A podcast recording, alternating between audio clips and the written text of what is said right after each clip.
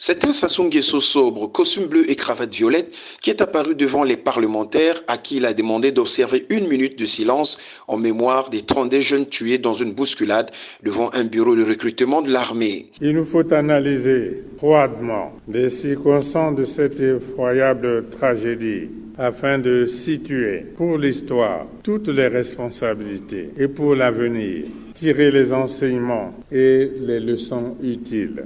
Ce triste événement nous renvoie à la problématique cruciale de l'avenir de notre jeunesse. Dans les quartiers de Brazzaville, les réactions ne se sont pas fait attendre. Mexon Animba, président du Forum pour la gouvernance et les droits de l'homme. Je suis resté avec un sentiment de frustration le président Sassou est là depuis 1979 avec un intermède de 5 ans en 92. Et donc, il est responsable euh, de la situation de désespoir de la jeunesse qui est consécutive à ces politiques hasardeuses depuis 40 ans.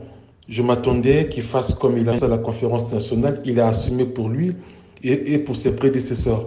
Pour Vivien Manango, coordonnateur national de Debout pour le Congo DPC, le chef de l'État aurait pu pousser les jeunes vers le secteur privé en accélérant en même temps la diversification de l'économie. Alors que ce que nous voulons, nous, c'est des pistes qui renvoient à des emplois, à des emplois marchands, c'est-à-dire des emplois qui seront créés euh, par le secteur privé. Et, et, de ce point de vue, il n'y a rien eu sur le soleil. Au contraire, le président a acté l'échec de la diversification de l'économie. Et si nous avons une économie qui n'est pas diversifiée, une économie qui repose essentiellement sur la rente du pétrole, comme le président semble l'avoir acté, aujourd'hui ne crée pas d'emploi ou presque rien. Par ailleurs, le président Sassou Nguesso a annoncé de bonnes perspectives de l'économie congolaise qui va démarrer l'année 2024 avec un taux de croissance de 4% du PIB. Clément Mirassa, ancien ministre du Commerce, est ici en sa qualité d'économiste statisticien. Le programme avec le Fonds monétaire international ne développera pas le Congo, ne sortira pas le Congo de la crise multidimensionnelle dans laquelle il est plongé et dans laquelle ce sont les responsables, les gouverneurs actuels qui y ont plongé. Donc ce discours suit une logique simple. On a choisi de protéger ceux qui se sont enrichis, ceux qui sont à la base de la souffrance des Congolais.